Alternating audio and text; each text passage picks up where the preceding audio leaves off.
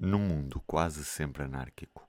Este podcast debate a política internacional de forma serena, mas irreverente, refletindo e às vezes divergindo sobre os grandes e os pequenos temas da atualidade. Desordem Mundial, todas as semanas, com Cátia Moreira de Carvalho, Diogo Noivo e Alexandre Guerra. Olá, bem-vindos a mais um Desordem Mundial. Este é o terceiro episódio, como sempre na companhia do Diogo Noivo e da Cátia Moreira de Carvalho. A Cátia está no Porto a acompanhar-nos. E hoje temos um convidado muito especial, o José Maria Pimentel. O José Maria Pimentel, como provavelmente todos saberão, é o autor e criador do famoso podcast 45 Graus. Sim, é um, pod, é um podcast de referência, um podcast criado em, no verão de 2017. é, exatamente, exatamente. E também faz parte da rede tanto dos podcasts do público e, e é um gosto ter aqui o Zé. Olá Zé, bem-vindo. Muito obrigado, é um gosto para mim também. Alexandre, Diogo e Cátia. Aproveito também para fazer uma pequena introdução do, ao José Maria Pimentel. Não é que precise, mas vou, vou fazer aqui uma, enfim, um, uma pequena leitura do seu currículo. É autor do podcast Independente 45 Graus. Enfim, um espaço que, de conversa, debate ideias com, enfim, com, sobre política e com vários pensadores e que, tem, e, e que ao longo do tempo foi, foi, foi se afirmando como um podcast de referência e, e, de facto, um fórum muito interessante e tem contribuído para o debate das ideias políticas e, e muito mais e economista de formação, com mestrado em Economia Internacional e Finanças pela Universidade de Tilburg, na Holanda, e, e tens o MBA, portanto, pela Católica Lisbon, Nova School of Business, exatamente, and Economics. Trabalhas em, no setor financeiro e docente também no ISCTE, uh, se estou a dizer bem. Portanto, vai-me corrigindo, é à vontade. Não, não, estás a dizer tudo bem. Portanto, sei que nunca é simpático para quem está a ouvir o seu próprio currículo, Exato, mas pronto, uh, pelo menos assim os nossos ouvintes estarão mais informados uh, e é sempre importante. E posto isto, vamos então ao nosso, à nossa primeira rúbrica, que é Ordem ou Desordem. Diogo, começo por ti esta semana. Olha, eu trago desordem porque mais à frente com o José Maria falaremos de esquerda e de direita, mas falaremos também de populismos e de radicalismos. Esta semana cruzo novamente a fronteira para o lado de Espanha para vos trazer um caso muito recente que, a meu ver, ilustra bem as mudanças introduzidas pelos populismos e pelos radicalismos na vida pública. Vou-vos falar de uma senhora chamada Mónica Oltra. E pergunto a vocês quem é Mónica Oltra. Bom, esta senhora é vice-presidente do Governo Regional de Valência, no qual é responsável pelas políticas de igualdade e pelas políticas ditas inclusivas. Mas é sobretudo um dos rostos mais importantes da nova esquerda espanhola, que não deve ser confundida com a esquerda tradicional, e é também uma das caras mais relevantes do novo feminismo espanhol, que também não deve ser confundido com o feminismo tradicional que tem uma longa, uh, uma longa trajetória em Espanha, desde logo a partir da Segunda República. Bom, Mónica Oltra destacou-se por intervenções públicas muito aguerridas, sempre num registro moral. Isto é, ela pertence àquela estirpe de populismo que mais do que governar a coisa pública ou criar soluções para os problemas dos cidadãos, deseja transformar o povo e moralizar a sociedade. Ela é uma das vozes mais ativas daquilo que em Espanha ficou conhecido como Hermana si te creo. Em Espanha, sempre que uma mulher se dizia vítima de violência, havia um conjunto de mulheres em cargos políticos, ministras, secretárias de Estado, presidentes de Câmara, que vinham a público dizer Irmã, acredito em ti. O que redundou em condenação dos suspeitos na praça pública, ainda antes de verificar qualquer procedimento em tribunal, isto é, usavam cargos públicos e o poder político que deles emana para atropelar de forma deliberada a separação de poderes e a autonomia do poder judicial. Enfim, foi a versão mais radical uh, do mito em Espanha.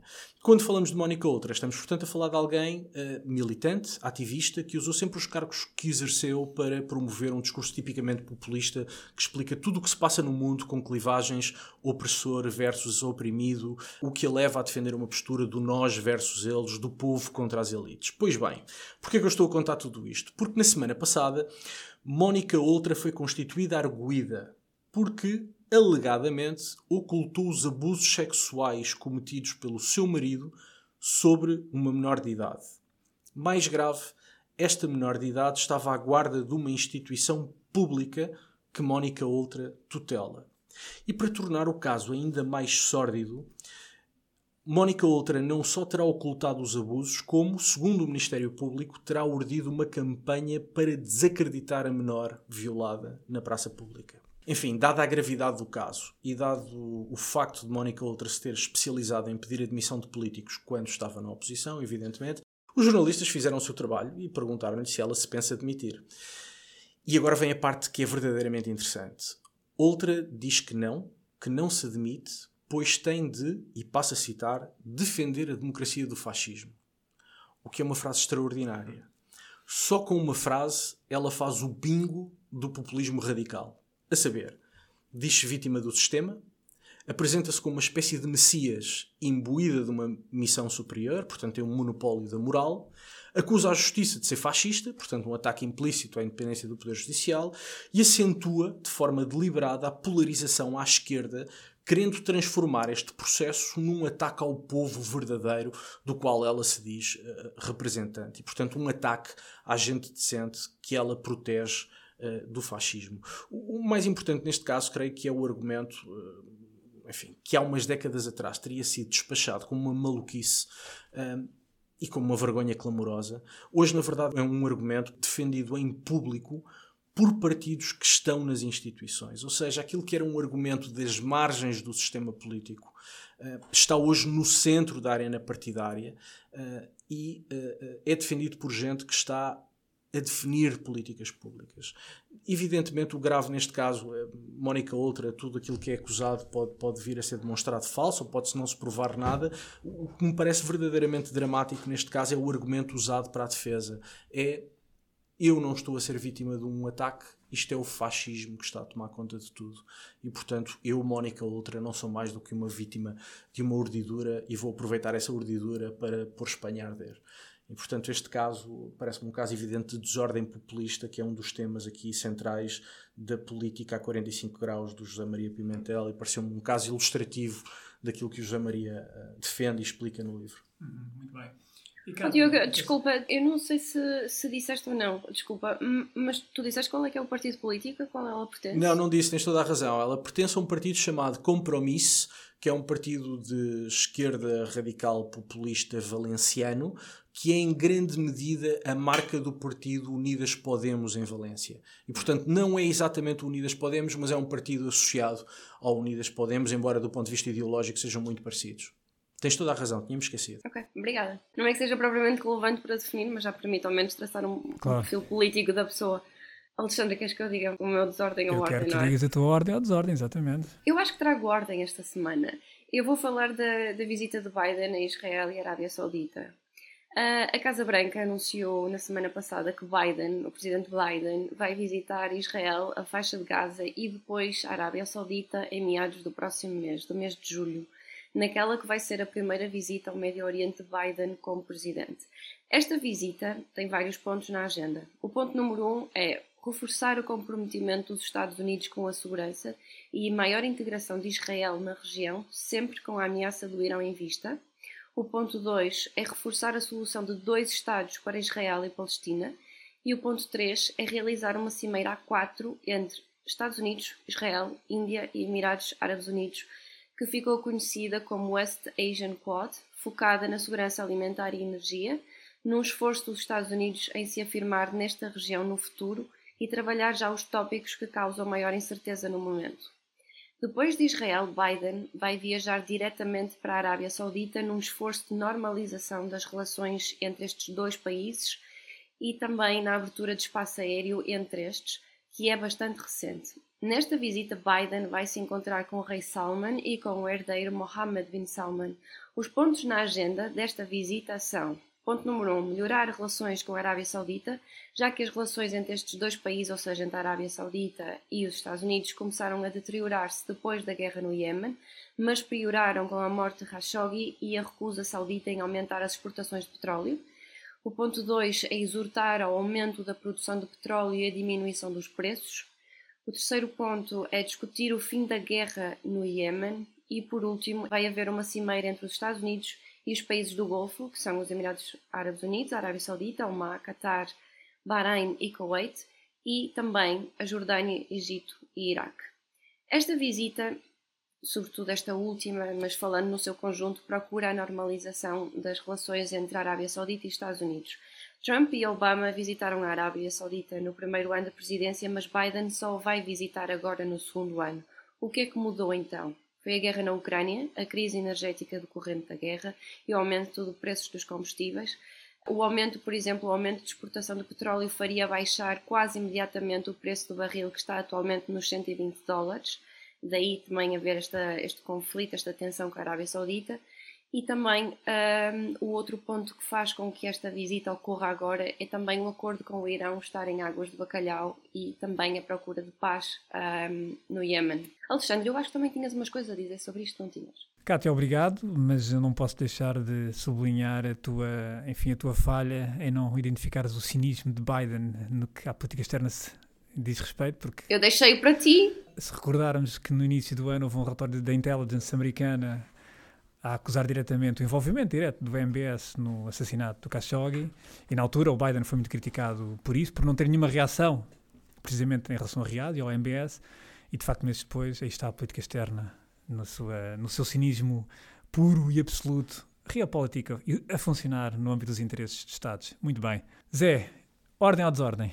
Acho que desordem, uh, e aliás desordem mundial, fazendo referência aqui ao nome do, ao nome do, ao nome do podcast, porque nós vivemos precisamente numa altura em que a ordem mundial está a realinhar-se, na sequência da, da, invasão da Ucrânia, um, e o, aconteceu, uh, ou, ou, tem acontecido algo que tem estado menos, menos nas notícias, que é, ao mesmo tempo que a guerra veio provocar uma união no Ocidente, os Estados Unidos mais interventivos, uma espécie de rejuvenescimento da NATO, uma União Europeia que readquiriu o novo propósito. E, aliás, eu falo, foi, foi o último ponto que eu acrescentei no livro, no epílogo, quando estava a revê-lo, eh, foi exatamente esta questão.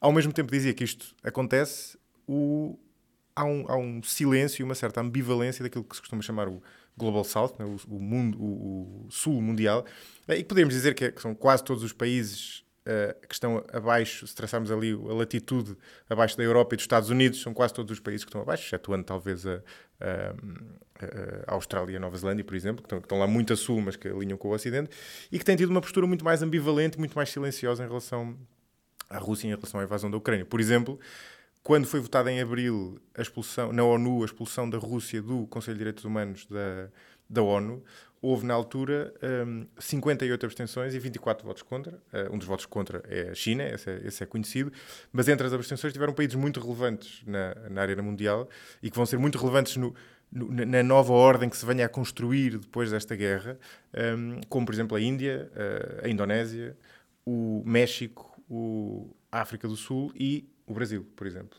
E o Brasil é interessante porque Uh, é especialmente interessante porque nos remete para um tema que provavelmente vamos falar a seguir, porque Bolsonaro, que vai ter eleições em outubro, visitou a Rússia precisamente uma semana antes da invasão. Uh, já com Biden e com o governo americano a contra uh, uh, que não era boa ideia estar, estar a ir à Rússia. Ele foi lá, reuniu-se com Putin, manifestou total solidariedade com a Rússia naquela altura, portanto, numa altura em que a Rússia já estava às portas de, de, da Ucrânia, e afirmando, por exemplo, que, que, partilha com Putin valores importantes como a crença em Deus e a defesa da família. Não foi sequer aquilo podemos dizer um erro de percepção na altura, houve um alinhamento total e, e de resto era uma, uma, uma familiaridade que eles já traziam de trás. Uh, não sei que, que impacto é que isto terá nas eleições uh, presidenciais no Brasil. Bom, bom não é, uh, pode não ser especialmente mau, mas uh, enfim, é interessante e sobretudo mostra estas alianças entre autocratas que, que isto é, a minha opinião pessoal é que muitas vezes eles se entusiasmam com estas alianças, julgando, por exemplo, que elas são bem vistas uh, em casa, o que não é necessariamente o caso. No entanto, por exemplo, na, na, em França, a Marine Le Pen tinha a mesma coisa, aliás, tinha aqueles flyers impressos que depois tiveram que, que, que, que, que incinerar à, à pressa, e aparentemente não teve. Enfim, podemos sempre especular que ela poderia ter ganho as eleições se não tivesse se não tivesse havido a guerra, mas pelo menos não foi especialmente uh, prejudicado ainda. Agora nas eleições legislativas um, aumentaram imenso o número de, de deputados. Mas enfim, uh, isto para dizer que é um tema de desordem mundial, mas também com impactos relevantes em alguns países, como por exemplo o Brasil. E tu falaste no Sul, e eu vou, aproveito vou também para, meu, para a minha ordem ou desordem, vou ser mais ordenado desta vez e vou até à Colômbia, porque houve eleições presidenciais, a segunda volta das presidenciais na Colômbia, este domingo. Uh, não trago aqui o tema pelo resultado em si, trago sobretudo pelo acontecimento, pelo que significa, uh, porque a Colômbia virou à esquerda. E, e, tendo em conta aquilo que é o passado da Colômbia, isto é particularmente significativo, porque é a primeira vez que é eleito um presidente de esquerda. Estamos a falar de Gustavo Petro, um antigo guerrilheiro. Uh, guerrilheiro ou terrorista? Diogo, sabes que na América Latina se fala guerrilheiros, não há terrorismo. Ah, ok. Portanto, Quis só criar alguma definição, confusão. Eu percebi, eu percebi, eu percebi. De qualquer maneira, ele, ele de facto é um antigo guerrilheiro, enfim, do, do, do movimento, chama-se Movimento 19 de Abril. É foi um movimento até criado nos anos 70, uh, numa segunda vaga de, de, enfim, movimentos foram criados na Colômbia de inspiração marxista, muito inspirados naquilo que, enfim, na, na Revolução Cubana e de certa maneira com, enfim, alguns deles com ideias algo ingênuas e, e, um pouco sonhadoras, inspiradas em Che Guevara, na questão, enfim, naquela ideia romântica da Revolução Cubana, tudo isso. A verdade, e ele teve, chegou a estar preso, este Gustavo Petro, portanto foi uma pessoa que passou pela prisão, este movimento de, dele até praticou algumas, enfim, chegou a ter alguns atos bastante violentos, tem um episódio de, de, no, que se passou no Supremo Tribunal nos anos 80 da Colômbia, onde morreram várias pessoas, portanto morreram muitas, muitas pessoas, Uh, mas o importante aqui é que, de facto, a Colômbia é um fim de um estigma. Isto, para mim, é o que é mais relevante. Ou seja, esta viragem à esquerda uh, representa também aquilo que é o fim de um estigma que estava sempre associado a alguns movimentos, tanto de, de esquerda, de esquerda marxista, movimentos violentos, que, que durante décadas provocaram guerra civil, mortes, eh, nomeadamente temos as Farc, que é um movimento talvez mais, mais emblemático. Mas isto não pode ser o equivalente à normalização do fascismo que temos sempre a falar na Europa, não pode ser a normalização do radicalismo violento na O Diogo está tá provocador. Estou a fazer perguntas. Certo, essas perguntas têm, têm, Estou a fazer sim, sim, sim, são ácidas as perguntas do Diogo. A verdade é que Gustavo Petro aparece já como, como, como um líder já mais moderado, aliás, mais progressista. Eu estou a dizer esta palavra porque isto também vai ao encontro um pouco daquilo que depois vamos falar mais à frente. Ao contrário, portanto, assume-se como um líder um pouco mais, mais, uh, mais progressista uh, e, de certa maneira, uh, tem também uma vice-presidente que vai enfim, nova, é a primeira afro-colombiana a assumir aquele cargo também, preocupações ambientais. Portanto, há aqui também neste líder de esquerda uma esquerda mais evoluída e mais sofisticada, onde, por um lado, tem uma herança da, da guerrilha, portanto, tudo o que está associado, mas, por outro lado, já tem uma esquerda, uma tendência, enfim, mais adaptada àquilo que são os tempos de hoje. E, portanto, é, sobretudo, o mais importante é que uh, a Colômbia, de facto, uh, parece ter rompido um pouco com aquilo que era um estigma e, e virou à esquerda. E, portanto, vamos agora ver como é que o país realmente convive com isso. E daí, portanto, a minha, a minha escolha. E, portanto, uh, tendo o mundo com as ordens ou com as desordens do mundo, vamos então ao nosso tema principal. Order! Order! Ora bem, cá estamos para o nosso ponto de ordem, uh, onde vamos dedicar uh, a conversa e a discussão ao livro do, do Zé, que saiu agora recentemente, Política a 45 Graus. Uh, é um livro que parte, enfim, daquilo que tem sido o seu trabalho no podcast, 45 Graus, mas é muito mais do que isso. Uh, eu já li o livro, é um livro. Uh, inicialmente, enfim, nessas coisas, o que a prática nos tem dito neste tipo de livros é que muitas vezes os autores uh, pegam naquilo que já fizeram, fazem uma pequena edição e metem em livro, que é algo que eu, pessoalmente, não sou grande simpatizante. Hum, nem, nem, Quer dizer que era ter feito transcrições dos, de alguns episódios. E, e, portanto, e parti para este livro, obviamente, com aquilo que a experiência me tem dito, ou que me tem dado neste, naquilo que é o mercado editorial português. Mas, quando comecei a ler o livro, e à medida que fui lendo o livro, uh, percebi que isto é muito mais do que isso. Uh, no fundo, o livro segue o pensamento do Zé naquilo que é, enfim, por um lado, uh, a grande temática, uma temática, não direi imemorial, mas quer dizer, uma temática muito antiga, que é aquilo que é direita ou esquerda, quer dizer, uma eterna discussão. Uhum. E vai evoluindo depois para uh, um debate mais atual, digamos assim, embora não novo, que tem a ver com a questão do populismo e da polarização. E vai aproveitando de uma forma, para mim, isto é a minha opinião, obviamente, mas o Diogo também irá falar sobre isso e a, Cátia, obviamente, mas vai aproveitando com grande arte um, aquilo que foram que foram os contributos que os vários convidados que o Zé foi tendo nos seus podcasts, portanto, foram dando. Uh, portanto, contributos intelectuais, eh, contributos pessoais, uh, visões de vida, forma de estar.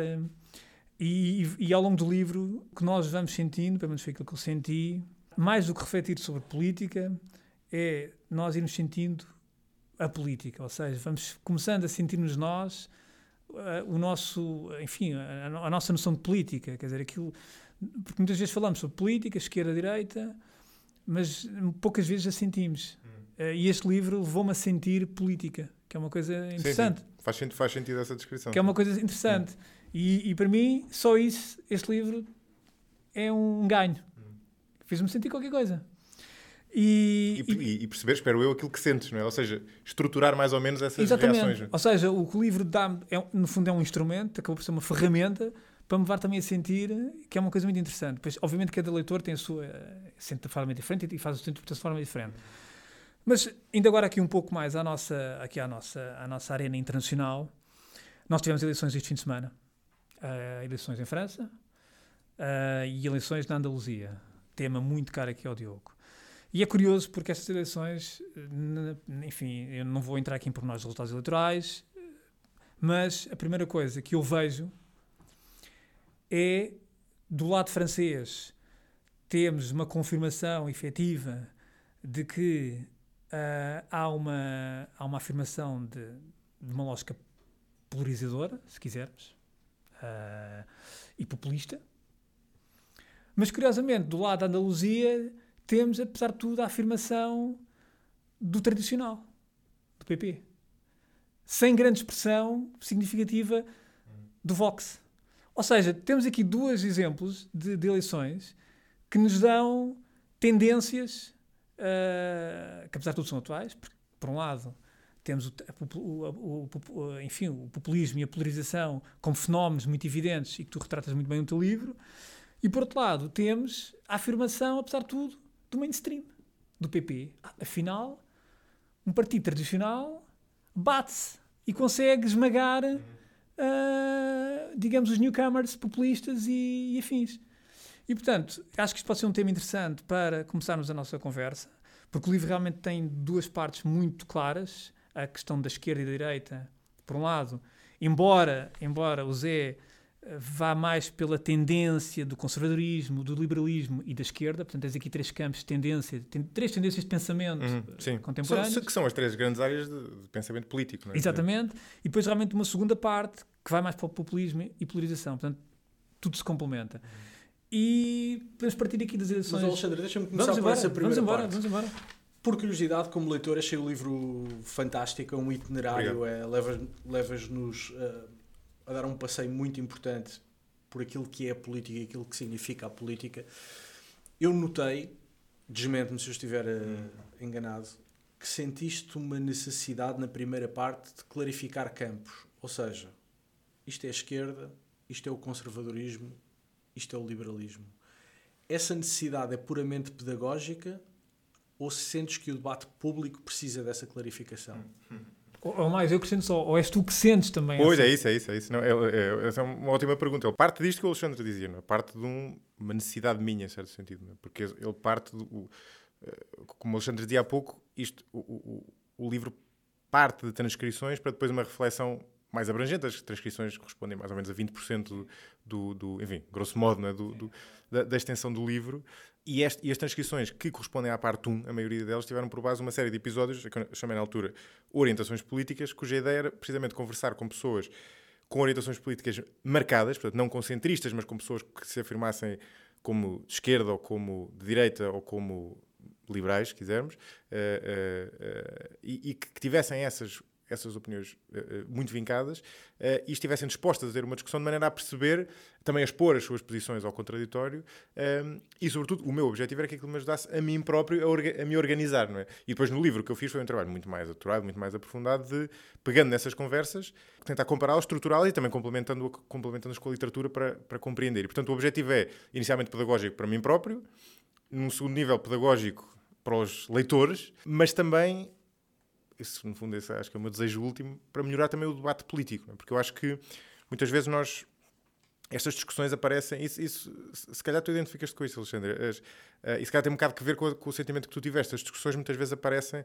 ocorrem numa. numa é como se, se isto fosse um, um edifício uh, e nós estamos sempre a ter discussões apenas a olhar para o telhado, ou seja, nunca estamos a, a ver o que está lá por baixo. Estas verdades parciais que tu falas? sim, certo sentido, sim. uh, e portanto, quem não tenha acesso a essa, esse conhecimento de base está sempre a discutir política nesta, nesta lógica relativa sem conseguir perceber porque é, de onde é que vêm aquelas posições. É? E aquilo que tu percebes quando, quando começas a debruçar-te é perceber que, que de facto há visões diferentes, eu que divido entre três grandes visões, mas cada uma delas tem muita diversidade, obviamente muita diversidade à esquerda, a direita que eu chamo conservadora, que é sempre um termo com alguma carga em Portugal, mas que basicamente é, é a direita clássica, se quisermos, e, e, o liberalismo, que em Portugal tende a estar mais à direita. E aquilo que tu percebes é que cada, um, cada uma dessas posições tem estas tais verdades parciais, ou seja, tem razão em alguns aspectos, mas não tem uma solução perfeita, até porque o mundo é demasiado complexo para isso e, portanto, também tem limitações nas suas, nas suas uh, uh, posições. É? Eu acho que o, o, debate seria mais interessante se a pessoa tivesse noção disso, até porque também seria mais civilizado, é? porque tu saberias que o teu adversário, na maior parte das vezes, pode estar equivocado, uh, mas tem lá pelo menos alguma verdade, né? pode, pode, pode não ter a maioria, mas pelo menos tem lá alguma verdade que, que, que justifica dar ouvidos. Né? E se calhar fazes um certo exercício de empatia, ou seja, explicares ao leitor de onde é que vem o adversário. Exato. Conhecendo melhor o adversário, percebendo onde é que ele vem, se calhar o debate torna-se mais, sim, mais sim, interessante. Claramente. Estabelece um, um, enfim, quase uma ligação direta entre conservadorismo e direita, hum. mas há conservadorismo de esquerda. Por exemplo, em Portugal, nós temos o Partido Comunista Português, que é claramente conservador, e o Bloco de Esquerda, que é uma esquerda diferente. Ou seja, o conservadorismo também tem expressão à esquerda. Hum. Achas que em Portugal faz mais sentido falar só do lado direito quando falamos de conservadorismo? Não és a primeira pessoa a fazer-me essa pergunta. Conservadorismo uh, uh, pode induzir em erro. Não é? Chamar conservadorismo à direita não implica que. Ou usar conservadorismo na política não implica que toda a gente Uh, todo, todos aqueles que querem conservar alguma coisa sejam conservadores. É? O conservadorismo é uma tradição de, de pensamento político é? e que, de facto, está mais ligado à direita porque tem mais que ver com a tradição, com, com, a, com a ordem, lá, com a defesa da família, com a, com a, defesa da nação, com uma certa aversão à mudança, com alguma enfim, retração moral na, na, no, nos costumes. De facto, o PCP tem alguns aspectos em que podemos chamá-lo conservador no sentido em que valoriza a ordem. Agora, é uma ordem disruptiva, não é? Eles querem o, PCP quer mudar a ordem para uma ordem deles, não é? mas inamovível. Não é? Portanto, nesse sentido, tem um lado conservador, de facto. Não é? E, aliás, o PCP sempre conviveu muito mal com. Mesmo as chamadas causas fraturantes, não, o PCP claro. nunca lidou muito bem e com até, elas. Não é? E até no seu seio, não é? nós temos o caso do. Júlio de Mel Fogaça. E esse é um caso óbvio em que o PCP lidou muito mal. E sempre lidou muito mal. Não é? O PCP sempre lidou certo. muito mal com enfim, com as pessoas terem vida privada, se quisermos. É? E, portanto, tem de facto esse lado que nós podemos colar ao conservadorismo e, de facto, é um partido que, mesmo nestas causas fraturantes que eu também abordo do, do livro, tem tido uma postura, muitas vezes, olha, para remeter ao tema da bocada, ambivalente, uh, quando não contrária. Mas, apesar de tudo, eu não acho que. Quer dizer, há uma tradição de pensamento político conservador que tem nomes daquele pensamento certo. e que é aquilo que nós associamos à, à direita, que tem esse lado da ordem, tem esse lado da, do, do, enfoque, se quisermos, mais nos deveres do que nos direitos. Uh, e esse é um dos lados que eu acho interessantes do livro e até a mim próprio me ajudou a, a pensar é que estas coisas são, como, como, como o Alexandre dizia, são, são sentimentos, são, são, são, intuições. Esse é um dos, um dos aspectos que eu friso no livro. O nosso julgamento político, na maior parte dos casos, para não dizer em todos, é uma intuição. Ou seja, eu, eu, eu mostro-te uma notícia, eu mostro-te uma declaração de um líder político e tu tens, naquele momento, uma intuição que é positiva ou negativa. E isso tem a ver com a nossa propensão. Uh, e a nossa propensão não é binária, não é? Nós, em alguns casos, temos propensões que podem ser mais conservadoras e, em outras, mais, mais, mais de esquerda. Mas é muito interessante. Lembro, por exemplo, do caso, para dar um caso recente, da, daquela aquela licença mestre Wall que foi, que foi que foi. Não, chegou a ser aprovado em Espanha, certo? Uh, isso, enfim, depois deu, deu, grande discussão e era interessante que eu, eu perguntava isso a, a, amigas minhas e colegas e tu percebes logo, na, na, reação que a pessoa tem àquela medida, tu percebes qual é a propensão da pessoa, naquele caso. Não quer dizer que a pessoa depois uh, tenha que ser definida por aquilo, porque a tua reação pode ser de sim, é um direito que a pessoa deve ter, ou pode ser de epá, não, isto é. Uh, já é demais, ou, ou estamos aqui a, a, a, colocar uma proteção exagerada, ou até, como houve alguns argumentos feitos, a, até a prejudicar a própria igualdade, porque estamos a colocar certo. a pessoa, no, a dar-lhe uma espécie de handicap Em Espanha né? houve mulheres a argumentar que a medida era paternalista. Exatamente, sim, sim, mulheres. Porque estas coisas são mais complexas do certo. que isso, né? E aqui em Portugal sim, também. E em Portugal também, sim. Mas isso, isso também foi dito aqui em Portugal, sim. Mas eu, eu voltando à questão da verdade parcial, portanto, tu admites que, por exemplo, a Le Pen que teve um resultado excelente, tanto o partido dela, a União Nacional. Um tem verdades parciais? Tem verdades parciais. Sim. Ou podemos ir ao caso do Chega, Sim. ou podemos ir ao caso do Vox, ou podemos ir. Portanto, tem verdades parciais. Excelente, exatamente. Qual é a minha tese aí? É que as verdades parciais são muito mais parciais do que o resultado eleitoral. Eh, o, o resultado eleitoral que esses partidos têm tem que ver com um período histórico que provavelmente vivemos e com, na minha opinião, com, com o efeito da internet e das redes sociais e do, enfim, do, do WhatsApp. Ou seja, são, por exemplo, o Chega, eu não acho que o Chega eh, eh, traga temas. Há vários temas que o Chega traz que não me parecem completamente irrelevantes. Parecem-me é que o Chega lhes dá um peso muito maior do que a importância que eles têm. Ou seja, eu acho que a chave está aí. E depois as, e, Isso é o populismo e depois as respostas. E depois tem que ver com as respostas, não é? Uma, um, um dos capítulos do livro tem exatamente a ver com isso. Que é o, o, o- por isso é que quem, quem conhece a história dificilmente pode apoiar propostas populistas destes partidos radicais, porque tu até percebes que eles tocam em temas importantes. E a questão da imigração em França é, obviamente, um tema que foi muito mal gerido em vários aspectos, só que depois dão respostas que, se tu conheces o mínimo de história, percebes que são, obviamente, autoritárias. Não é? A prazo, não é? A questão é essa. Não é? Ah, Agora, não- não é evidente que eles, têm, que eles trazem temas importantes para a política, senão não tinham o apoio que. Quer dizer, se nó- só, se, só se nós acharmos que há uma, uma fatia tão grande da população que é completamente quer dizer, mente capta ou, ou mal intencionada, é que podemos achar que eles não têm nenhuma verdade parcial. Eu, eu- sobre a pol- a polarização, que também é um, é um dos temas que, que escreves no livro, ah, bem, essa é uma trincheira que parece estar a afundar-se cada vez mais nos tempos que correm, em que as ideias opostas parecem afastar as pessoas e impossibilitar discussões, ah, serenas e consequentes. Um, a propósito disto, eu recordo uma frase que me marcou do livro, que é de Scott Fitzgerald. Aliás, tu abres esse capítulo, ou introdução, já não estou, já não estou recordada. E, e a exatamente, e a frase diz: O que distingue uma inteligência superior é a capacidade de ter duas ideias opostas presentes na mente ao mesmo tempo e nem por isso deixar de funcionar. Isto, isto é, é- é marcante e, e acho que isto, a, a incapacidade de se perceber e de se fazer isto hoje em dia é sintomático dos tempos que vivemos, de polarização, de grandes movimentos populistas. E portanto, aquilo que eu te pergunto é, baseado nas várias conversas que tiveste sobre isso, nas discussões que tiveste sobre isto e até nas pesquisas que fizeste também, o que é que tu nos podes dizer sobre como estimular este tipo de pensamento, este tipo de abordagem? Ou, por exemplo, o que é que pode ser feito para que estas trincheiras diminuam e para que a convivência pacífica e frutífera possa existir? Porque isto, no fim do, não é? No fim, ao fim e ao cabo, esta, esta convivência, esta, esta possibilidade de se discutir ideias diferentes e de conviver com ideias diferentes acaba por ser bastante produtivo e frutífero para a qualidade da democracia e também, não é, por conseguinte, para a vida pública. Já agora deixa-me começar pelo, pelo diagnóstico. Uhum. Eh, Boa. Isto é sempre, estas coisas são sempre multivariais, não é? Tem sempre muitas, muitas causas, mas eu acho, isto, isto é muito difícil provar e há, e há vários, vários estudos até que, eh, que vão contra esta tese, mas eu acho que, eu acho que isto é indestrinçável da, da internet e das redes sociais. Para, para mim parece-me ter um papel eh, evidente. Isso eu, eu exploro isso bastante no livro e até foi o, fo- foi das, dos, do- dos capítulos do livro que mais gozo me deram escrever um, eh, e porque, porque, porque reflete muito, quer dizer, ali muito de, para, o, bem para o mal de pensamento meu eh, e eu acho que as redes sociais têm o efeito e a internet tem o efeito, tem aqui dois efeitos, tem o efeito de desintermediar a circulação de informação, nós estamos aqui a gravar num jornal eh, e o que acontece é que hoje em dia as pessoas podem fazer a informação passar diretamente para o outro lado, isto no Brasil no Brasil, no- no- na eleição de Bolsonaro, teve um papel gigantesco. uh, de- no- o- o- ambos os convidados com quem eu gravei sobre o Brasil- o Brasil falavam disso, e lá foi sobretudo o WhatsApp. Uh, eu tenho até a família lá que foi muito inundada com isso e bastante, enfim, influenciada por, essa, por esse tipo de, de- de propaganda.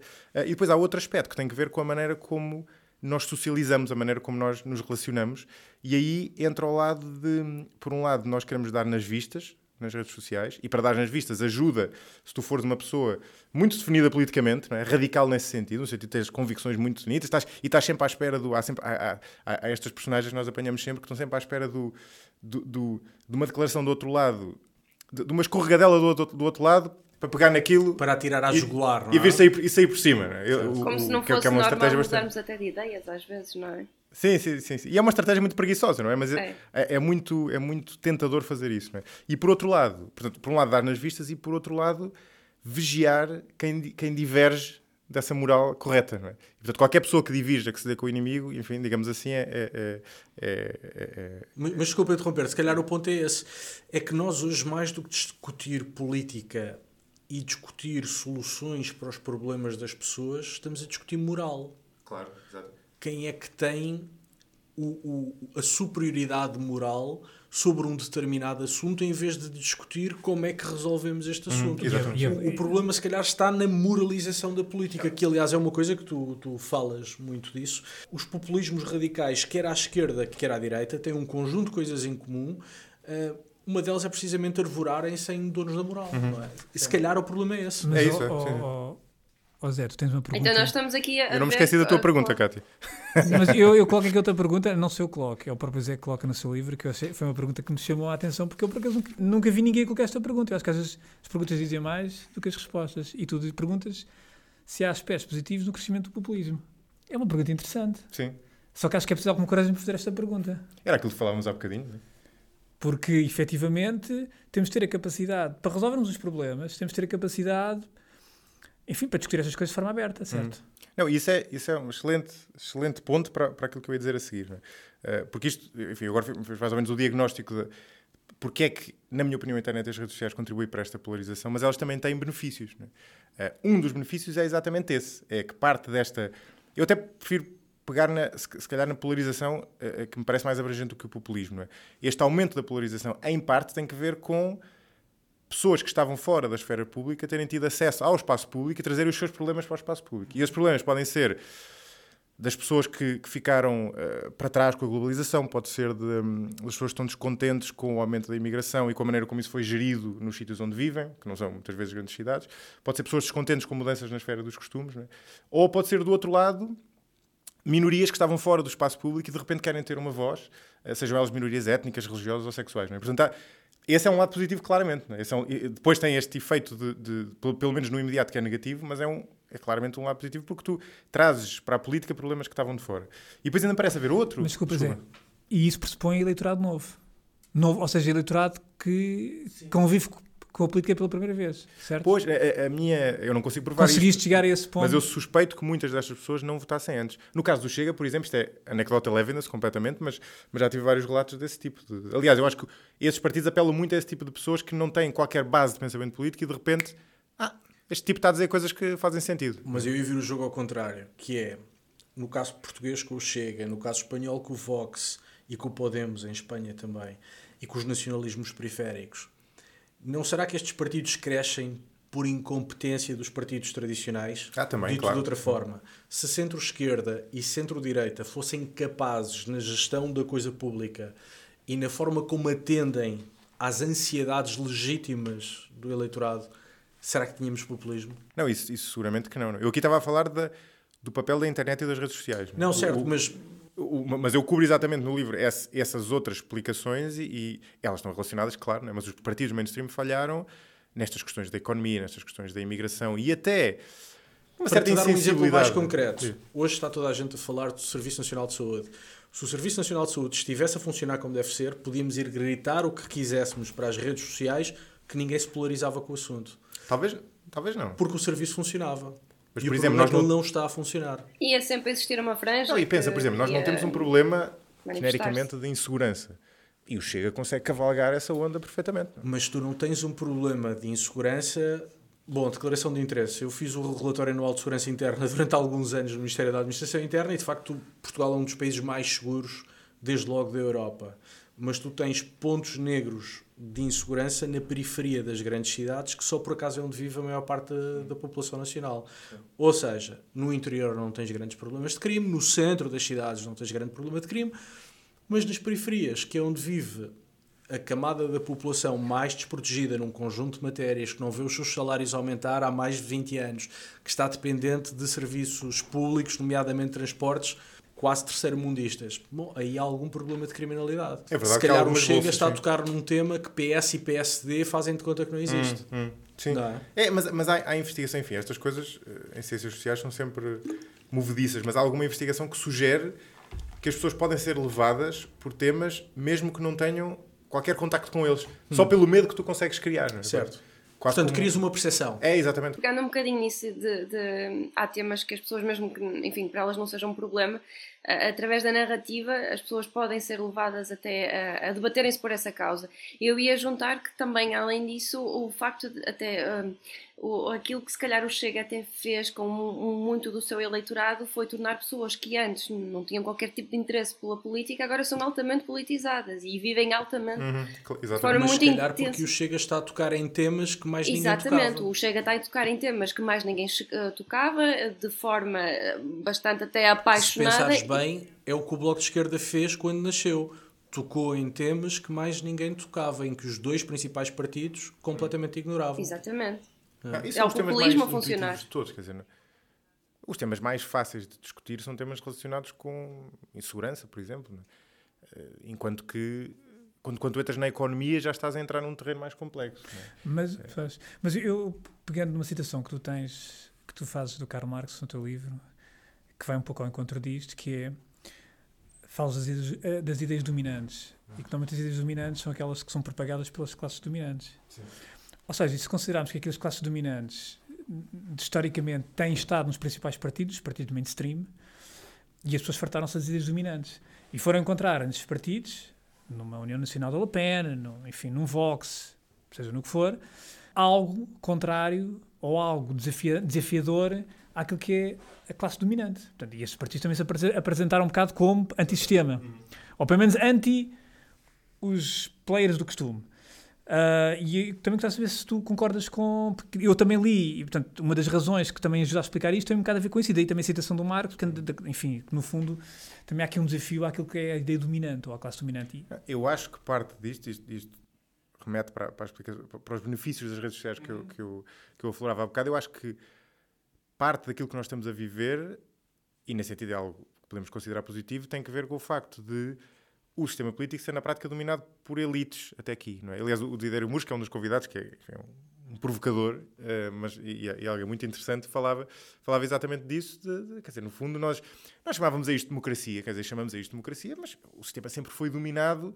Ele, ele é, é verdade que ele é sancionado pelo voto, não é? mas ele é dominado, quer dizer, o, o debate político, os próprios jornais não são consumidos por, por tanta gente assim, não é? Quer dizer, se pensarmos, é uma minoria de pessoas que discutia verdadeiramente conhecia aqueles temas, é? E de repente, com as redes sociais, para o bem e para o mal, tu começas a expandir esse leque e numa perspectiva otimista podemos considerar que isto são dores de crescimento, não é? Que, este, que, que este, que, este, que esta radicalização, esta ascensão do, do populismo são dores de crescimento e que depois a coisa vai, enfim... Mas o problema é que tu, ainda, por exemplo, eu vi uma declaração ontem da primeira-ministra francesa e eu, eu, de facto fiquei preocupado pela declaração dela, porque ela também na altura diz, não sei se vocês viram o discurso, ela diz que esta eleição, eu vou citar, é um risco para o nosso país.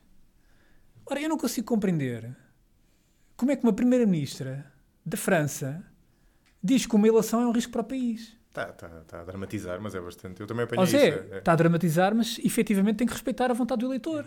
Que saiba, as eleições foram livres e justas. Sim, mas eu, mas eu percebo o ponto de vista da Primeira-Ministra. Ela olha para o Parlamento e tem direita radical e esquerda radical a tomar conta do hemiciclo. Diogo, isso é outra questão. Eu acho que é uma declaração bastante antidemocrática, se queres que Eu percebo o que tu queres dizer, Alexandre. Eu percebo o que tu queres dizer, não é? Isso é quase estar a negar a vontade popular. Ou Mas estar a, a- a estar a classificar aquele voto como, como um voto... quase ignorante ou, in- ou Não, mais do que isso, como um voto irresponsável e um voto de perigo para o Estado. Não, e faria Sim, sentido sim, antes das sim. eleições, mas isso foi Dramatizar depois. antes das ele... Foi Foi- depois, foi, foi dito discurso depois. foi depois. Exato, exato. Mas por outro lado, eu também entendo aquilo que o Diogo diz. E de facto é, é, é um problema aquilo que está a Eu acontecer em entendo, França agora. eu entendo aquilo que o Diogo diz. Eu acho que é um erro político clamoroso. Sim, sim, exato, exato. Isso afasta ainda E mais o ao eleitorado. eleitorado francês. E afasta o eleitorado. O eleitorado que não votou neles afasta-os ainda mais. entanto, isto Mas passa- eu acho que isto nem é só um perigo O- para o a França. Maria- o Jean Maria escreve uma coisa muito interessante, que é que os populistas têm razão quando se queixam que numa democracia liberal as instituições servem para limitar a ação do poder político eleito. Ou seja, e chamas a atenção e bem, que no modelo de democracia liberal o voto é apenas um dos vários elementos considerados necessários para um sistema efetivamente democrático. Ou seja, as pessoas votam, escolhem os seus representantes, mas numa democracia não pode haver discricionariedade, como tu escreves, de quem exerce o poder político, mesmo que eleito. E, portanto, tem que existir sistemas de freios e contrapesos, direitos, liberdades e garantias, e, portanto, sem limitação do poder po- político eleito, também não há democracia, não é? Não é só votar, é. escolher e o que o povo escolheu uh, pode fazer o que lhe apetece, não é? Eu acho que há aí duas coisas, uma mais benévola, mais conveniente e outra menos. Uma é que estás a proteger, isso serve para proteger as minorias, não é? Uma das razões, não é? O Estado de Direito uh, protege as minorias da, da tirania da, da maioria. E a outra é que isso assegura que o governo que não há, digamos, uma democracia direta, é que o governo é, é, é, é, que a governação é feita por quem percebe do assunto, se quisermos. O que não é muito democrático, não é? É uma espécie de verdade inconveniente do, do, sistema da democracia, da democracia liberal, e de facto é componente liberal, até porque o, o enfim, o liberalismo está, em certo sentido, podemos colocá-lo na gênese da, da, democracia, quer dizer, acho que há um contínuo, mas muitos pensadores liberais não eram grandes fãs do, da população, se quiser. E, portanto, há, um, há, há, entre as elites houve sempre uma certa desconfiança. E, portanto, o modelo foi montado desta forma e eu acho que tem méritos, atenção. Eu acho que, acho, acho que a democracia direta tem vários perigos, até porque essa maioria pode flutuar e, e, e está facilmente na mão de pessoas que consigam, lá está, captar a atenção das pessoas para. Estamos completamente de acordo, até porque a democracia sem a componente liberal atenta contra direitos fundamentais. Por exemplo, se nós retirarmos a componente liberal e ficarmos apenas com a componente democrática, nós podemos, por exemplo, fazer um referendo para aprovar a pena de morte. Uhum. Não. Sim, sim, claro. Ou para castração uh, uh, uh, obrigatória de determinadas pessoas. Sim.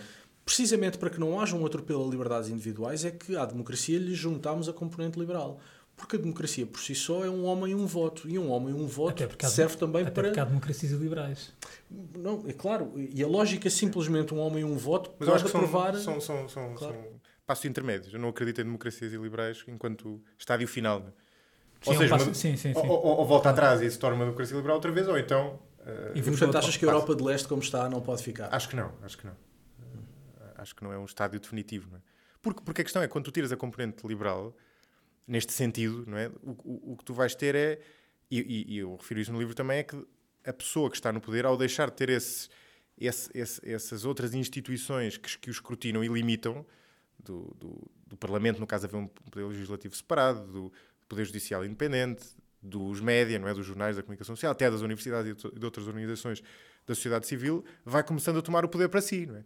e, e a partir do momento em que toma o poder para si, deixa de ser democracia. Não é? Aí as pessoas já não votam, não é? Uh, uh, e, e, de resto é muitas vezes, foi muitas vezes isso que aconteceu até na história, não exatamente desta forma, mas, mas de uma maneira não tão diferente assim. Então estás otimista em relação, por exemplo, à Europa? O que nós temos visto de populismo radical de direita e populismo radical de esquerda entendes que, de um modo geral, será transitório porque não podemos ter democracias iliberais a funcionar. Não, mas atenção, pode ser transitório para um lado ou para o outro. Certo. Ou no certo, sentido... certo, certo, certo, de acordo. Ou resvala para um lado ou resvala para o outro. Uh, não me esqueci da tua pergunta original, Cátia. Eu, por acaso, ia-te fazer uma também relacionada com esta que o Diogo diz. Uh, acabou de perguntar que, que é, de facto, a ascensão de movimentos populistas coloca muitas pessoas em alerta e com receio que a democracia, ou pelo menos a democracia liberal, esteja em perigo ou que certas liberdades venham a, a, a, desaparecer. Mas depois daquilo que foi possível para mim ler no teu livro e até noutros, eu pude perceber, ou, seja, em, em, que foi mais a fundo para perceber o populismo, eu pude perceber que na maior parte das vezes esse medo pode até ser exagerado e, e até pode haver razões para se estar otimista. E eu queria perguntar-te um bocadinho também aquilo que o Diogo perguntou, qual é que é a tua opinião sobre isto? Uh, se de facto existem razões para, para estarmos otimistas? Em relação a, aos populismos, porque vai ter que haver um ponto, não é? Que isto ou acalma ou realmente resvala para o pior. Uhum, uhum. Eu, eu, no livro faço, a propósito do, do, papel que aqui a internet e as redes sociais têm, faço até o, o paralelo, e fico, no, no, não sou o primeiro pessoa a fazê-lo, com a invenção da imprensa, que provocou efeitos uh, na Europa não muito diferentes deste. Era um mundo, o mundo era muito diferente do atual, não, é? não, não era, não era um mundo moderno, não havia, enfim? Eh, sociedades modernas nem, nem, nem, democracia como entendemos, mas provocou, enfim, provocou guerras religiosas, por exemplo. É? Um, e, no entanto, a prazo, quer dizer, todos nós achamos que foi um, um dos grandes, uh, uh, uma das grandes revoluções que houve na civilização foi a invenção da imprensa e o facto de isso ter permitido disseminar a informação e, alargar o espaço de discussão, que aí era mesmo muito restrito, a, um leque mais, mais alargado. Ao fazê-lo, teve esses efeitos negativos, e eu acho que nós estamos a viver esses efeitos negativos, que são podem ser, em certo sentido, entendidos como dores de crescimento. Agora, convém que essas dores de crescimento não sejam, enfim, parecidas com os efeitos das guerras religiosas que ocorreram na Europa nesse período. Já, se der para evitar isso, tendo em conta que isso implicaria que todos nós estivéssemos mortos quando as dores de crescimento passassem, uh, era bom. Né? Uh, e aqui, uh, já agora até faço a ponto para, para a tua pergunta original. Obrigada, é que o Porto está sempre em desvantagem aqui neste podcast. Pronto, os regionalismos, vês? É assim. Eu estou muito atento a isso, como estás a ver, estou a tentar. Obrigada, obrigada. fazer aqui um level playing field. E hum, eu acho que há algumas razões apesar de tudo, para o, para o otimismo. Por um lado, para lá deste efeito negativo, de, de, de, deste, deste aumento da polarização, não sei se vocês partilham desta percepção, mas eu acho que a internet e as redes sociais têm também permitido algumas ligações que não existiam antes entre pessoas com uma propensão precisamente até mais de compreender o outro lado e de ter uma discussão mais civilizada e mais profunda até do que era a norma no passado, porque o passado também não era uma coisa idílica, não é? Sobretudo em Portugal, mesmo o passado recente, não era, enfim, a discussão política não era especialmente elevada. Uh, e eu tenho muito essa experiência de pessoas que, que enfim, estou aqui com três, quatro que, que pessoas que, que, que, conheci precisamente através do podcast e através das redes sociais, através do, do Twitter em particular. Uh, e nós não estaríamos aqui se não fosse, se a internet não existisse, não é? Uh, e, e, e quer dizer, nisso podia falar de muitos convidados no, do, do, podcast, muitas pessoas que, que conheci, e a verdade é que se tem gerado um diálogo, uh, e daí vem, enfim, algo que tem provavelmente uma dimensão, uma escala muito menor do que aquilo que alimenta estes fenómenos populistas, mas eu acho que pode ter um efeito maior a prazo, talvez, numa uma certa dinamização da, da sociedade civil. E eu, puxando um bocado a brasa à minha sardinha, mas também à vossa, acho que os podcasts têm aqui um papel muito importante e muito diferente. Eu, eu falo disso no, no prólogo, uh, que, que, é quase uma antítese do resto das redes sociais. Lá, por exemplo, em particular do, do Twitter, que é um ambiente muito, muito inflamado, porque permite ter este tipo de conversa. Nós já dissemos aqui uma série de coisas politicamente incorretas, eu tenho quase certeza que ninguém vai pegar nisto. Porquê? Porque para pegarem nisto precisavam de chegar a essa parte do episódio. E para chegar a essa parte do episódio têm que se interessar pelo tema e estar dispostos a ouvir. Então, mas eu faço-te a pergunta ao contrário. Eu gostei muito do teu prólogo e daquilo que dizes sobre os podcasts. Um, tu és uma pessoa que domina uh, completamente enfim, esta área dos podcasts e tens uh, trabalho extraordinário. O Ruben Martins também, claramente, são dois grandes mestres. Duas referências. Duas referências. Mas a pergunta é: não estaremos nós a criar um novo meio elitista? Pois, é, é bem possível. É. Não estaremos nós a falar uns para os outros? Eu aí acho que, há, acho que tens toda a razão. Tenho, aliás, tenho pensado muito nisso, eh, até porque eu dizia num, num podcast recente que ainda não saiu que é bem possível, eh, eu toco nisso muito ao de leve no livro, mas é bem possível que o espaço criado para o populismo também tenha muito que ver com isso, ou seja, com uma descolagem entre, se tu quiseres, as pessoas que vivem em meios urbanos mais educadas uh, e pessoas que ficam fora dessa realidade. Isto, isto, eu, eu, é isto que eu acabei de dizer, eu, eu desenvolvo com bastante detalhe, não desenvolvo com tanto detalhe uh, isto que vou dizer a seguir, que é o facto de também, ao mesmo tempo, ter havido uma certa erosão das, daquilo que se costuma chamar as instituições intermédias, e que deixaram as pessoas, enfim, com muito tempo livre, se quisermos. Tempo livre, não necessariamente tempo, mas espaço mental livre, para serem levadas pela política, porque deixaram de ter o, de estar ligadas sei lá, ao clube desportivo, à igreja. descobrir um conservador, estás a defender as instituições intermédias. Exatamente, exatamente. Eu acho que é um dos méritos do conservadorismo. Muito bem. Uh, uh, que aliás é falado, bem falado aqui no É bem falado. Aliás, não, mas desculpa, o Mendes da Silva está. O Francisco Mendes da Silva. Sim, sim. Não, acho que isso é um dos ângulos do, do, dos, dos, enfim, dos, dos, pontos cegos do, da esquerda e, sobretudo, do liberalismo, é, te, é, ignorar essa dimensão social, porque depois, se as pessoas deixam de ter esses fatores identitários, uh, da, da, da, família, obviamente, mas também dessas, de, dessas comunidades locais e até do futebol, no limite, embora esse, esse esteja vivo e de saúde, uh, ficam com mais mais da sua identidade para ser absorvida por, pela política. Uh, isso no Brasil acho que acho que acho, acho que se sente muito e, é, esse é um esse é um efeito negativo que, que, que, que eu acho que existe. Ou seja, essa é uma das explicações, na minha opinião, que existem para o, para o populismo também. Oh, oh Zé, só, só uma, uma, aqui um, um conceito que eu entrevista ao Macron, que eu por acaso tentei descortinar, mas tu classificas o Macron como. É, é novidade, nunca tinha visto como um autoritário centrista. Não sou eu, é o Daniel Oliveira. É o Daniel Oliveira. É, é ele é que diz isso. Ah, então peço desculpa, eu bem parecia. Ainda, ainda bem que eu conheço bem o livro. Senão... ainda, bem, ainda bem que eu realmente estava a ler e de assim facto. Se vê fico... quem leu e quem não leu. Não, não, não, mas eu, eu, li e de facto, se é o Daniel Oliveira, está explicado. É. é mas é, mas é uma, é uma taxonomia que partilhas, vês Macron. Não, percebo o que é que ele quer dizer. Uh, percebo que... ele, ele diz isso, salvo erro, uh, uh, para tentar explicar que o, autoritarismo, que o autoritarismo não está necessariamente nos extremos, ou seja, não coincide necessariamente com os extremos. Um, eu achei um conceito um bocado, enfim, de facto. Enfim, não, o Macron tem aquela alcunha do Júpiter, não é? Portanto, ele claramente tem esse lado. Mas eu, eu, eu, eu, eu como associei uh, a uma passagem tua, achei estranho. Por isso é que uhum. ficou na minha. Ou não, seja, mas... em, em 300 páginas ficou na minha memória. Sim, sim, sim. Mas pronto, agora explicado que é o Daniel Oliveira, não, não Mas não estaremos a confundir autoritarismo com personalismo. Ou seja, autoritarismo, quando falamos em autoritarismo em ciência política, estamos a falar uh, de um exercício quase despótico do poder político, sem limitações ou com limitações mínimas, com a concentração do poder numa pessoa ou em poucas. Com Macron, quer dizer, Aliás, a França é uma democracia funcional. Com Macron, o que nós temos é uma pessoa com que também não é raro na política, com um ego uhum. uh, especial não é a primeira nem a última pessoa na política a ter um ego especial, mas quer dizer, não sei se podemos falar numa, numa deriva autoritária. Não, eu, acho, eu, eu, concordo, eu, eu concordo contigo. Eu, eu acho que o autoritarismo na política surge.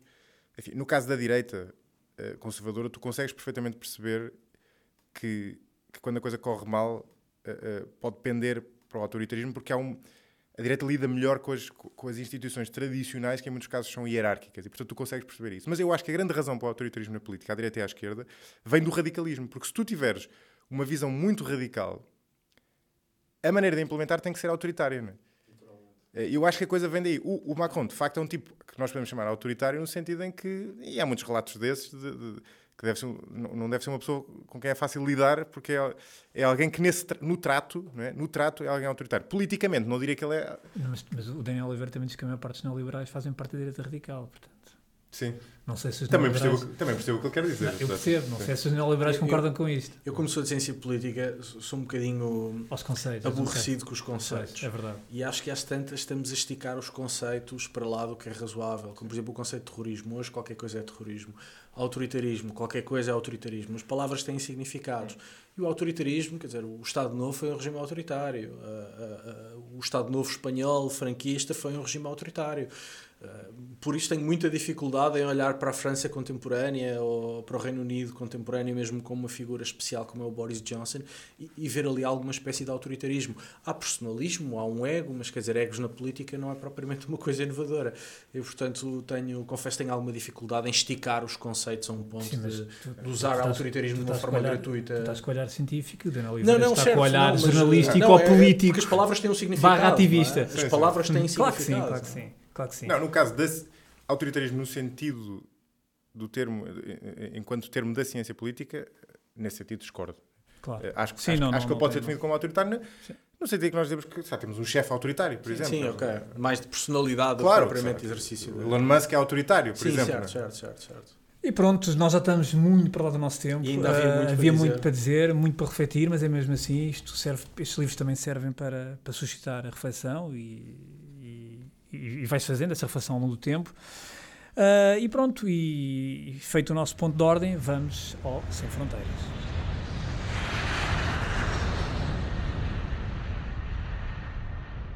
Diogo, Sem Fronteiras. Bom, no meu Sem Fronteiras, como é evidente, vou recomendar o livro do José Maria Pimentel, o Política a 45 Graus, mas como sei que o Alexandre Guerra quer uh, incidir mais no livro, vou só dizer que para mim é um bem. livro que, que, merece a leitura, mas vou fazer uma outra sugestão, embora baseada no livro. No livro, às tantas, o José Maria, creio que a propósito de uma conversa com o Pedro Lomba, diz que há poucos conservadores em Portugal a falar abertamente do seu conservadorismo e a discutir o seu conservadorismo. Pois eu encontrei um, um bom exemplo, um bom desses uh, raros exemplos.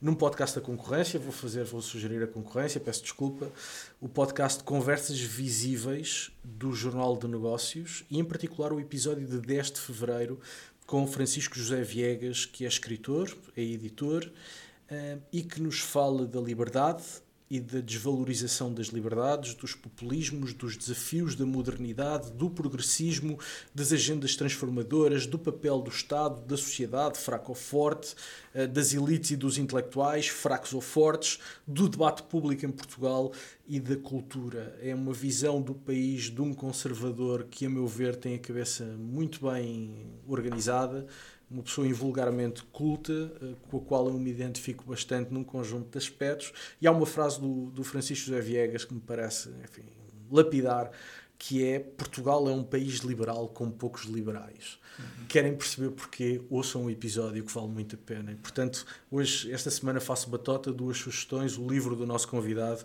e o podcast de Conversas Visíveis com Francisco José Viegas. E eu também aproveito, vou já ao meu Sem Fronteiras, como o Diogo referiu. É, não podia deixar de trazer aqui o Política a 45 Graus, lançado pela Bertrand Editora, de José Maria Pimentel com o prefácio de Luís Aguiar Conraria. O livro foi editado agora muito recentemente. Tem sido, daquilo que eu tenho visto, um sucesso, com toda a justiça, daquilo que já falámos, e, e, e o leitor irá descobrir muito mais. Uh, chama a atenção que uh, o, o podcast de 45 Graus do Zé portanto, entrevistou várias pessoas ao longo destes anos, mas o livro não, enfim, não, não, não, não vai buscar todos os testemunhos, nem de perto nem de longe.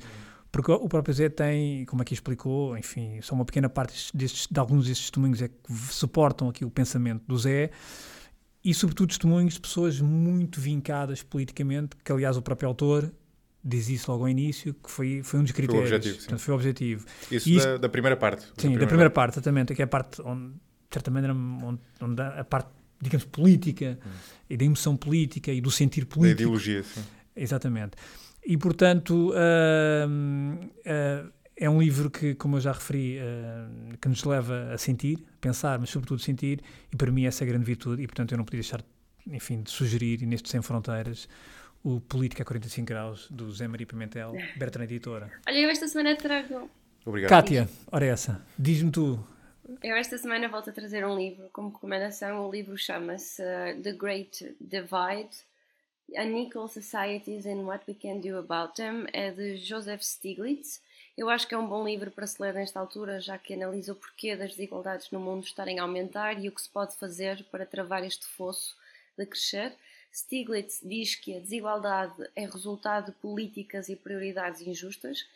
Depois de analisar as causas, Stiglitz discute algumas das soluções possíveis e execuíveis. Por exemplo, taxar as grandes corporações ajudar os proprietários em vez dos bancos, investir em educação, ciência e infraestruturas e trabalhar para uma política de emprego para todos. Stiglitz diz também que podemos ter políticas corretas e justas e também ter crescimento e, e justiça hum, económica.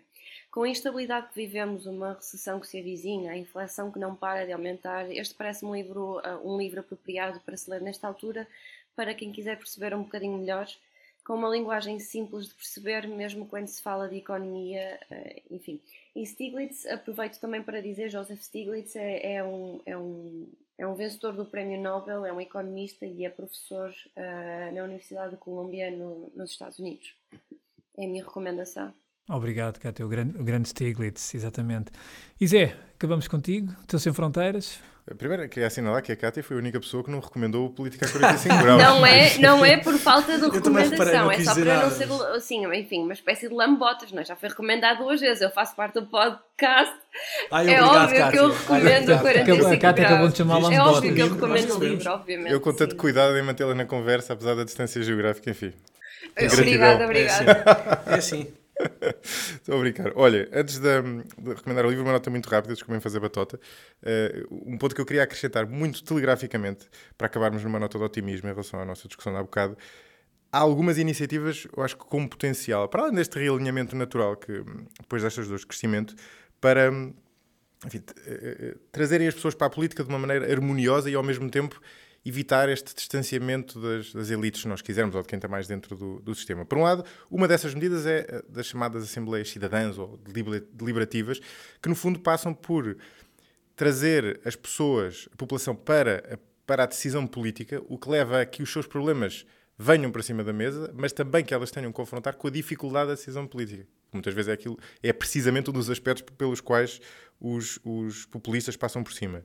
E outra iniciativa muito interessante, esta aqui eu tive conhecimento muito recentemente, não, não, o, o, caso que eu vou citar não é caso único, uh, que é o da um, Apolitical Academy, apolitical com A, no sentido de não política, de apolítica, uh, que, que tem, tem braço em vários países e foi lançada em Portugal agora uma iniciativa com, com pessoas como o Ricardo Marvão e o, e o Fernando Soares, uh, e, entre outros, uh, e o que, eles, o que eles estão a fazer é a selecionar um grupo de jovens e a fazer coisas como aquelas que, que, eu faço no livro e nós estamos a fazer aqui, que é explicar-lhes a política, explicar a complexidade e porque é que vários lados têm razão, uh, mas também levá-los a pôr as mãos na massa e a, e a ir a, a, às localidades e a ir, sei lá, meios urbanos, mas também meios rurais, a ir à junta de freguesia, a ter que andar a bater de porta em porta, enfim, a ter experiências cívicas que eu próprio gostava de ter tido, né? parte delas. Parte delas eram coisas que eu gostava de ter tido no meu tempo e, portanto, acho que isto, isto permite criar bottom-up, é? de, de, baixo para cima, este tipo de, de, de, dinamização da sociedade civil que eu acho que pode ser muito benéfico a prazo e pode, enfim, aumenta, alargar, o, alargar o, espaço de discussão de uma maneira, de uma maneira positiva. Em relação ao, ao, ao, livro, ao Sem Fronteiras, uh, o livro que eu recomendo é o The Great Experiment, portanto, é o segundo livro com The Great no início, que estamos a recomendar aqui, do Yasha Monk, que é, que é um cientista E eu recomendei político. esse autor na semana passada também. Ah, foi? Foi. Recomendaste qual? O, o Povo versus Uh, democracia? Povo versus Democracia, sim. Exatamente.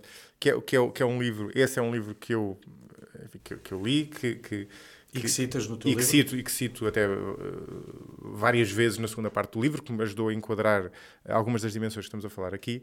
Uh, e este, neste livro do The Great Experiment, ele pega num dos elementos do livro original, do, do Povo versus Democracia, que tem a ver com o facto de as democracias lidarem mal com a diversidade. Ou seja, ele tem uma tese uh, que para muitas pessoas será estranha e até provavelmente chocante. Ele diz que nunca houve na história democracias diversas e iguais funcionais. Ou seja, tu ou tinhas uh, democracias homogéneas, como é o caso da maioria das democracias da Europa Ocidental pós-Segunda Guerra, né? esse foi enfim, um dos, dos efeitos positivos, se quisermos, da Segunda Guerra do ponto de vista prático, foi que criou países muito homogéneos étnica e culturalmente, e, e isso, segundo ele, é uma das coisas que permitem fazer funcionar a democracia e é, por exemplo, uh, um dos argumentos que são dados, ou uma das causas que são dadas para o Estado Social, por exemplo, ser maior na Europa do que. Do que... Tem graça porque esse é o argumento de John Gray sobre o futuro do liberalismo, é exatamente esse. Lidar, sim. Portanto, o que ele diz é a democracia funciona bem nessas. Funciona bem do ponto de vista prático, aqui estamos a não é um julgamento moral, é.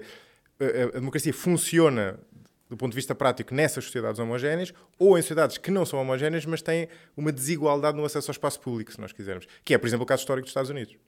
E ele diz que quando se tenta dar o salto daí, ou quando, não, na verdade não se tenta dar o salto, quando as coisas evoluem daí para uma sociedade mais heterogénea, seja ela a nível étnico ou a nível cultural, por exemplo, ou quando grupos étnico-religiosos ou, enfim, de orientação sexual, o que for, que tinham menos papel no espaço público, começam a reclamar esse papel, começam a surgir os radicalismos e, e, e a sociedade começa a partir-se. É? E ele pega nisso, ele chama isso The Great Experiment, o que ele chama The Great Experiment é, no fundo, nós tentarmos construir uma democracia desta maneira diversa, e o que ele tenta neste livro fazer é lançar para cima da mesa algumas soluções que a história, a psicologia social e a ciência política podem, podem eh, quer dizer, já de alguma forma validaram para nós conseguirmos aquilo que toda a gente quer, que é, criar, que é não perder essa diversidade, mas criar democracias que consigam ser funcionais, ou seja, em que as pessoas consigam sentir parte da mesma comunidade. Né? E isso é preciso, em certo sentido, é, é voltar atrás de alguns passos que foram dados recentemente de identitarismo uh, de um lado e do outro, porque tu tens que criar um espaço comum, né? as pessoas têm que sentir que fazem parte da mesma comunidade e não que,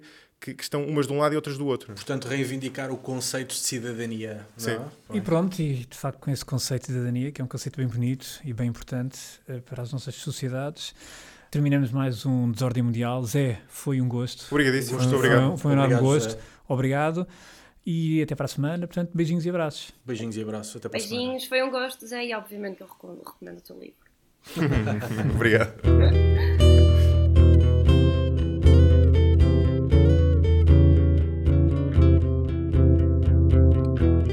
Pode voltar a ouvir este e conhecer novos episódios em público.pt e na sua aplicação para podcasts.